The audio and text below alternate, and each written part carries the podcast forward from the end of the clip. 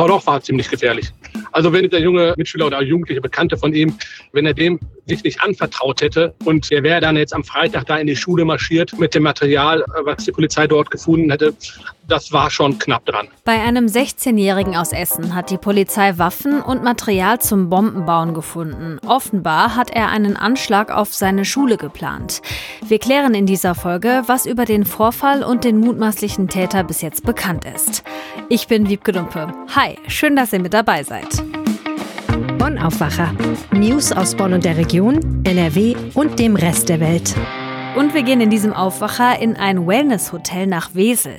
Im Tannhäuschen entspannen bald nicht nur die Gäste, sondern auch die Mitarbeitenden. Das Hotel führt die Vier-Tage-Woche ein. Wie genau, hört ihr im zweiten Top-Thema. Und los geht der Bonn-Aufwacher mit den Meldungen aus Bonn und der Region.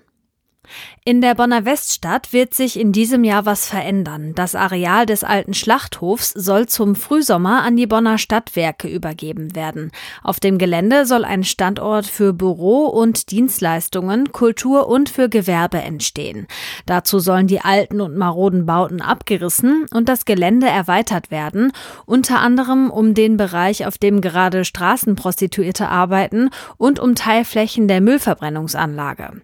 Nach derzeitigem Sach- und Planungsstand starten die Abrissarbeiten voraussichtlich im Herbst. Auf der B9 zwischen Remagen und Oberwinter hat eine Gänsefamilie mit vier Küken für Verkehrsprobleme gesorgt. Die Tiere hatten sich ungefähr 500 Meter vor der Nordeinfahrt Remagen auf die Fahrbahn bewegt und wollten da dann nicht mehr weg. Die Polizei konnte die Tiere schließlich in Richtung Remagener Innenstadt über den Deichweg bis hin zum Rhein begleiten. Dabei bewiesen die Einsatzkräfte Humor. Nach Angaben der Polizei ließen sich die Nilgänse gut leiten und leisteten kaum Widerstand. Nach einer knappen Stunde erreichte die tierische Familie das rettende Gewässer. Die Angestellten des Realmarktes in der Huma in St. Augustin machen sich Sorgen um ihre Jobs. Der Markt soll Ende Juni schließen. Laut Betriebsrat hieß es immer, sie würden einen Nachfolger bekommen, der die Mitarbeitenden zu den aktuellen Konditionen übernehmen würde. Zwar sind mittlerweile Aldi und Edeka als Nachfolger für die untere Etage des Marktes bekannt, aber weil umfassende Umbaumaßnahmen notwendig sind, um die beiden Geschosse voneinander zu trennen, gibt es bis jetzt noch keinen Eröffnungstermin. Laut der Gewerkschaft Verdi würde der Markt normalerweise mit allen Rechten und Pflichten an die Nachfolger übergehen. Wenn aber die Schließung aufgrund von Umbaumaßnahmen mehrere Monate dauert, könnten die Mitarbeitenden gekündigt werden. Für die Nachfolger sei das ein Glücksfall, weil diese dann das Personal nicht übernehmen müssten. Jetzt machen sich die 120 Beschäftigten Sorgen, dass es zwar genug Jobs in der Umgebung gibt, aber nicht zu den Bedingungen, zu denen die Realmitarbeitenden bisher gearbeitet haben haben. Und ebenfalls problematisch ist laut Realbetriebsrat, dass Edeka keinen Betriebsrat hat. Bei einem privaten Edeka sind die Verträge nicht tarifgebunden. Aufgrund des abweichenden Sortiments von Aldi und Edeka wird die Verkaufsfläche und damit die Anzahl an Arbeitsplätzen für die Realmitarbeitenden außerdem noch einmal reduziert. Ortswechsel. Das war ein richtiger Schock gestern. In Essen hat offenbar ein 16-Jähriger Anschläge an zwei Schulen geplant. Die Polizei hat seine Wohnung durchsucht und bei ihm Waffen und Bombenbaumaterial gefunden und auch rechtsextreme Symbole und ein fremdenfeindliches Manifest. RP-Chefreporter Christian Schwertfeger war gestern den ganzen Tag in Essen vor Ort und meine Aufwacherkollegin Helene Pawlitzki hat ihn gestern Abend noch im Auto erreicht und mit ihm über den Tag in Essen gesprochen. Christian Schwert Wertfiger, wo erreiche ich dich gerade? Gerade im Auto auf dem Weg äh, von Essen nach Düsseldorf. Du warst heute in Essen, weil uns am Morgen eine relativ erschreckende Nachricht erreicht hat. Und zwar gab es einen Einsatz an zwei Schulen, hieß es am Morgen. Genau. Und zwar hatte die Polizei den Hinweis bekommen, dass ein 16-Jähriger äh, einen Anschlag verüben möchte an seiner ehemaligen Schule, einer Realschule und einem Gymnasium, äh, auf dem er sich jetzt befindet. Und äh, den Hinweis hatte die Polizei nach Information unserer äh, Redaktion bekommen äh, von einem Mitschüler, äh, dem er das wohl am Vorabend gesagt hat. Und äh, den Anschlag selbst hat er wohl aber erst für Freitag geplant. Okay, er ist ja am Donnerstagmorgen um 4.20 Uhr schon verhaftet worden. Wie lief dieser Einsatz ab? Die Ermittler griffen um 4.20 Uhr zu, wie du sagtest, äh, nach dem Hinweis seines äh, Mitschülers.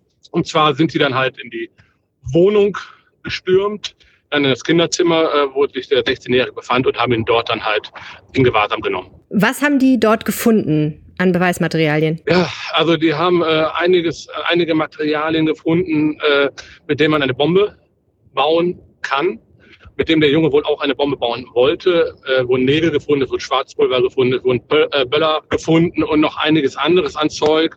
Und er hatte ein rechtsradikales Manifest wohl verfasst. Ähm, SS-Abzeichen äh, wurden gefunden, Hakenkreuze. Ja, also das deutet auch darauf hin, dass der Junge halt auch einen, einen rechtsradikalen Hintergrund hat. Hm. Wer ist denn der Junge? Ja, das ist ein 16-Jähriger. Ähm, der ist auf dem Gymnasium jetzt auch erst seit einem Jahr. Der ist dann halt mit einigen anderen Schülern äh, vor einem Jahr von der Realschule, wo er vorher drauf war, dorthin gewechselt. Äh, man sagte mir hier, ähm, sein Bekanntenkreis äh, wollte halt Abitur machen. Er ist sehr unscheinbar, sehr zurückgezogen, würde viele Computerspiele spielen, wäre jetzt kein geselliger Typ. Vom äußeren Erscheinungsbild äh, hätte nichts äh, darauf hingedeutet, dass er irgendwie äh, rechtsradikal wäre. Also er hatte weder Springerstiefel irgendwie mal getragen oder sonstiges äh, rechtsradikales Zeug, äh, entsprechende Pullover mit Emblemen getragen. Nichts dergleichen. Das ist ja häufig so, dass sich junge Menschen dann übers Internet radikalisieren, dass sie gar nicht so sehr in ihrem Freundes- und Bekanntenkreis Menschen haben, die sie dann an solches Gedankengut heranführen, sondern dass sie das im Internet kennenlernen, oder? Ja, Schüler berichteten äh, mir halt, dass er halt äh, ziemlich computerspielsüchtig war. Ne? Er hatte sogenannte Ego-Shooter, die einschlägig Bekannten gespielt. Und ähm, einer sagte mir auch, der auch mit ihm wohl äh, angeblich von der Realschule aufs Gymnasium gewechselt ist, dass ja auch Reddit, das ist so eine Social-Media-Plattform, äh, wo registrierte Nutzer halt Videos hochladen können, äh, auch äh, das Video von dem Anschlag von vor drei Jahren in Neuseeland sich hochgeladen hatte. Da hatte ja auch ein Rechtsradikaler damals äh, in dem Fall äh, in der Moschee mehr als 50 Menschen getötet. Innenminister Herbert Reul hat den bemerkenswerten Satz gesagt, diese gefundenen Aufzeichnungen des jungen Mannes können auch als dringender Hilferuf eines verzweifelten jungen Mannes gelesen werden. Da spricht ja ein Mitgefühl für einen möglichen Attentäter aus diesen Worten, das schon recht ungewöhnlich ist, oder? Ja, fand ich auch ungewöhnlich. Aber er hat natürlich auch recht. Ne? Der Junge hat sich wahrscheinlich mitgeteilt, dem anderen anvertraut. Vielleicht wollte er über den Weg hat er halt gehofft, dass er gestoppt wird. Das ist natürlich eine reine Mutmaßung jetzt hier. Was sagt er denn gegenüber den Behörden? Also ich habe aus Ermittlerkreisen erfahren, ähm, äh, dass er wohl äh, geständig ist. Er soll sinngemäß äh, gesagt haben, dass es Leugnen ja gar keinen Sinn machen würde, äh, weil ja auch alles auf seiner Festplatte äh, stehen würde. Unterm Strich, was würdest du sagen, wie gefährlich war das alles? Oh, doch, war ziemlich gefährlich. Also wenn der, wenn der junge äh, Mitschüler, Mitschüler oder jugendliche Bekannte von ihm, äh, wenn er dem sich nicht anvertraut hätte und äh, der wäre dann jetzt am Freitag da in die Schule marschiert äh, mit dem Material, äh, was die Polizei dort gefunden hätte. Also das ist natürlich jetzt nur Mutmaßung, ne? aber das war schon knapp dran. Ja, die Schule ist ja dann auch komplett ausgefallen. Ähm, wie war die Stimmung denn vor Ort? Es war eine leere Schule. Natürlich, die Polizei war bis in die Nach Nachmittagsstunden damit beschäftigt, die Räume zu durchsuchen, äh, nach irgendwelchen Sprengkörpern, die der äh, Junge da vielleicht schon vorher versteckt hat. Ist aber nicht fündig geworden. Ja, äh, also ist so eine eine komische Stimmung also unter den Schülern. Ich habe bestimmt mit 10 bis 15 Schülern in seinem Alter gesprochen, alle so 16 bis 18 Jahre alt. Ja, die wussten alle nicht so recht hin mit ihren Gefühlen. Ne? Es war jetzt niemand da, also den ich jedenfalls getroffen habe, der geweint hat oder so. Ne? Die sagen alle, ja, Glück gehabt. Ähm, und ja, die verarbeiten das mehr oder weniger äh, unter sich. Ne? Die äh, schreiben, die, die haben die meisten haben es heute auch morgen in Chatgruppen natürlich erfahren, haben es untereinander ausgetauscht. Das ging schnell rund. Ja, und an der Schule werden dann, äh, sagte man mir, vereinzelt dann auch Angebote, wer psychologisch betreut werden muss, äh, der kriegt entsprechende Hilfe. Gehen die Schülerinnen und Schüler denn jetzt am Freitag ganz normal wieder zur Schule? Äh, das war nicht klar. Also das war eben nicht klar, ob Unterricht stattfindet in gewohnter Form. Es müssen irgendwie Klausuren geschrieben werden, sagte man mir, auch das Abitur. Ich kann mir nicht vorstellen, äh, dass normaler Unterricht stattfinden wird, sondern dass die wahrscheinlich erst ab Montag wieder mit normalem Unterricht äh, anfangen, anfangen werden nach dem Wochenende. Hm. Und die Ermittlungen, wie gehen die jetzt weiter? Die Ermittlungen gehen noch äh, äh, weiter. Polizei und Staatsanwaltschaft ermitteln, äh, werden weiter den äh, vernehmen und die wollen sich zu dem Ermittlungsstand offiziell äußern. Okay, ganz herzlichen Dank, Christian, und gute Fahrt. Danke dir. Wie es in Essen weitergeht und was die Polizei heute im Laufe des Tages bekannt gibt, erfahrt ihr natürlich auf RP Online. Die meisten von euch werden vermutlich so eine klassische Wochenstruktur haben, also arbeiten von Montag bis Freitag und dann zwei Tage Wochenende zum Entspannen und diese zwei Tage, die gehen ja immer viel zu schnell rum. Jetzt stellt euch aber mal vor, ihr hättet statt zwei Tage drei Tage die Woche frei und zwar immer bei gleichem Gehalt. Na, wie wäre das? Für die Mitarbeitenden im Wellness-Hotel Tannenhäuschen in Wesel wird das bald genauso sein. Statt regulär fünf Tage zu arbeiten, müssen die dann nur noch vier Tage die Woche ran. Wie das Tannenhäuschen das macht, hat sich Klaus Nikolai angeschaut. Er arbeitet für die Weseler Lokalredaktion der Rheinischen Post und ist jetzt zu Gast im Aufwacher. Hi Klaus. Hallo. Erklär mal, wie genau funktioniert denn diese Vier-Tage-Woche beim Tannhäuschen? Muss das Personal dafür jetzt länger arbeiten? Nein, das muss es eben nicht.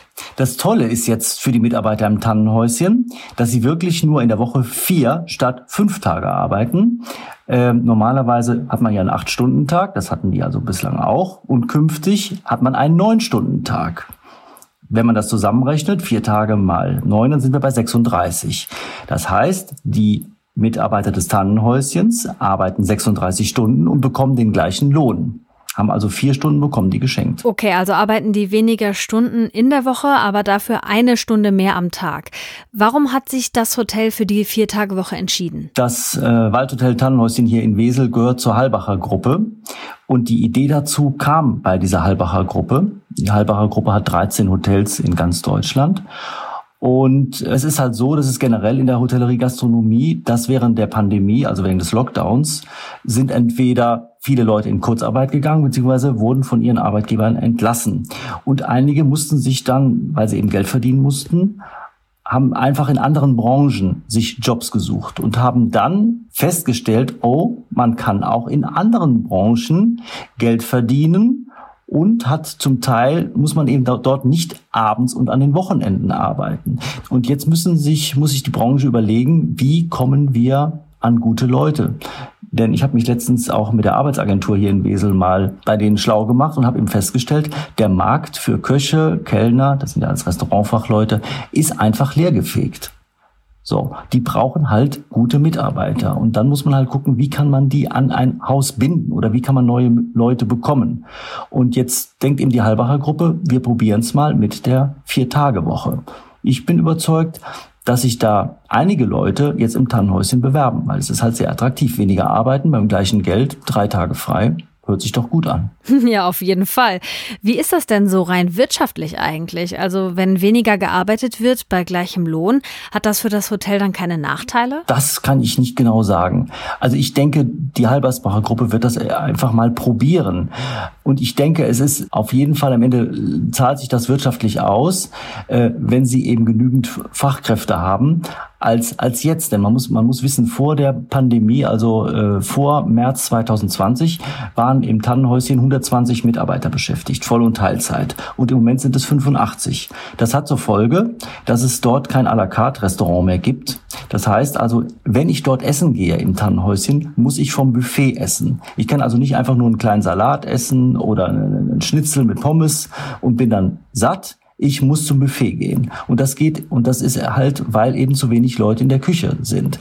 Wenn aber die Vier-Tage-Woche eingeführt wird und die einfach wieder mehr Fachkräfte haben, dann gibt's auch wieder à la carte Geschäft. Dann kommen möglicherweise auch wieder Menschen aus Wesel dorthin ins Tannenhäuschen, denn im Moment sind es fast nur Wellnessgäste.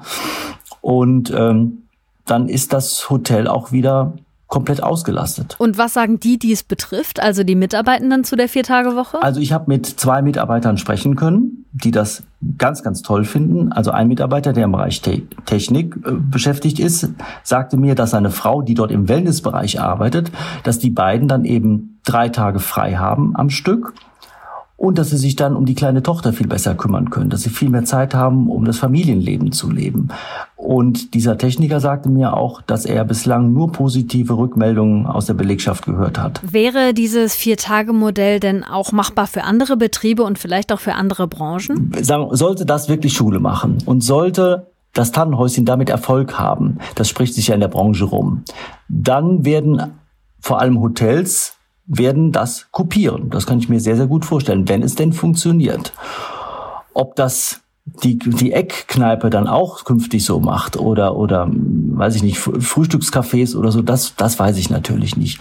Aber Hotels dieser Kategorie vier Sterne, zu denen das Tannenhäuschen auch gehört, ähm, da könnte ich mir sehr gut vorstellen, dass da auch andere Unternehmen nachziehen. Denn das Problem ist, ohne Mitarbeiter, die sich, die sich um die Gäste kümmern, kann das alles nicht funktionieren. Dann bleiben wir mal gespannt, ob sich die Vier-Tage-Woche in der Hotelbranche durchsetzen wird. Danke, Klaus, für die Infos. Ja, hat mir viel Spaß gemacht. Dankeschön. Heute ist Freitag und unsere Kulturredaktion liefert euch dann immer einen Kulturtipp zum Wochenende. Und der kommt heute von Lothar Schröder. Am kommenden Sonntag gehen alle, alle wählen, das ist ja klar. Das sind wir unserem Land und vor allem unserer Demokratie schuldig. Und danach gehen wir alle, alle in die Museen. Das sind wir den Musen der Kultur und vor allem unserer Neugier schuldig. Zumal am Sonntag ist auch der Internationale Museumstag mit zahlreichen eintrittsfreien Angeboten. Wer etwas vor der eigenen Haustüre sucht, findet ganz unkompliziert etwas auf der Seite www.museumstag.de oder ihr folgt unserem Wochenendtipp mit den Besuchen wirklich spannender Museen auf und in der Nähe der Düsseldorfer Rheinpromenade. Dazu gehören das unterirdische Museum Kunst im Tunnel, das oberirdische Neue Haus der Geschichte NRW und das Schifffahrtsmuseum im alten Schlossturm, der letzte, aber schöne Rest der alten Residenz. Die Qual der Wahl also. Auch darum wünschen wir allen am Sonntag eine gelungene Wahl. So oder so. Danke, Lothar. Das Ganze gibt es auch nochmal zum Nachlesen auf rp-online.de. Den Link dazu packe ich euch in die Show Notes. Hier kommt noch euer Meldungsüberblick. Am Sonntag wählt Nordrhein-Westfalen einen neuen Landtag und mit dem neuen Landtag könnte es auch einen Wechsel im Ministerpräsidentenamt geben. Im WDR-Fernsehen haben sich gestern die Spitzenkandidaten der stärksten Fraktionen gegenübergestanden, der amtierende Ministerpräsident Hendrik Wüst von der CDU und sein Herausforderer Thomas Kutschaty von der SPD. Was dabei herumgekommen ist, das lest ihr auf RP Online. Noch heute und morgen tagen die Außenministerinnen und Minister der sieben führenden Industrieländer in Schleswig-Holstein. Die Politikerinnen und Politiker aus Deutschland, den USA, Großbritannien, Frankreich, Italien, Kanada und Japan sprechen da unter anderem über den Krieg in der Ukraine. Dazu werden heute auch die Außenminister der Ukraine und der Republik Moldau vor Ort sein. Im Bundestag gibt es heute gleich mehrere erste Lesungen zu Gesetzesvorhaben. Die Abgeordneten diskutieren unter anderem über den Entwurf zur Anpassung des Werbeverbots für Abtreibungen. Ein weiteres Thema wird die Senkung der Energiesteuer auf Sprit sein. Und zum Schluss schauen wir noch schnell auf das Wetter. Der Tag heute bringt viele Wolken, aber keinen Regen. Die Höchstwerte liegen zwischen 19 und 22 Grad, auf den Bergen bei um die 17. Der Samstag wird sonnig und sommerlich bei bis zu 25 Grad und der Sonntag, der legt noch ein oben drauf bei Maxi-Werten bis zu 29 Grad. Dazu viel Sonne und wenig Wolken. So, bevor ich mich jetzt hier von euch verabschiede, kommt noch ein Hinweis. Wir haben es ja in diesem Aufwacher schon erwähnt. Am Sonntag wird in NRW ein neuer Landtag gewählt und viele sind noch ziemlich unentschlossen, wo sie ihr Kreuzchen machen sollen. In unserem Samstagsaufwacher klären wir morgen, wie ihr besser Entscheidungen treffen könnt. In der Wahlkabine, aber auch in eurem Alltag. Und wir sagen euch, wie ihr am Sonntag taktisch so wählen könnt, dass das für euch beste Ergebnis dabei rumkommt. Das Ganze hört ihr dann morgen im Aufwacher mit meinem Kollegen Michael Höhing. Also reinhören in den Aufwacher morgen und am Sonntag dann gut vorbereitet wählen gehen, wenn ihr das nicht schon längst per Brief gemacht habt. Ich bin Wiebke Dumpe, hab per Brief gewählt und ich wünsche euch ein tolles Wochenende. Mehr Nachrichten aus Bonn und der Region gibt's jederzeit beim Generalanzeiger. Schaut vorbei auf ga.de.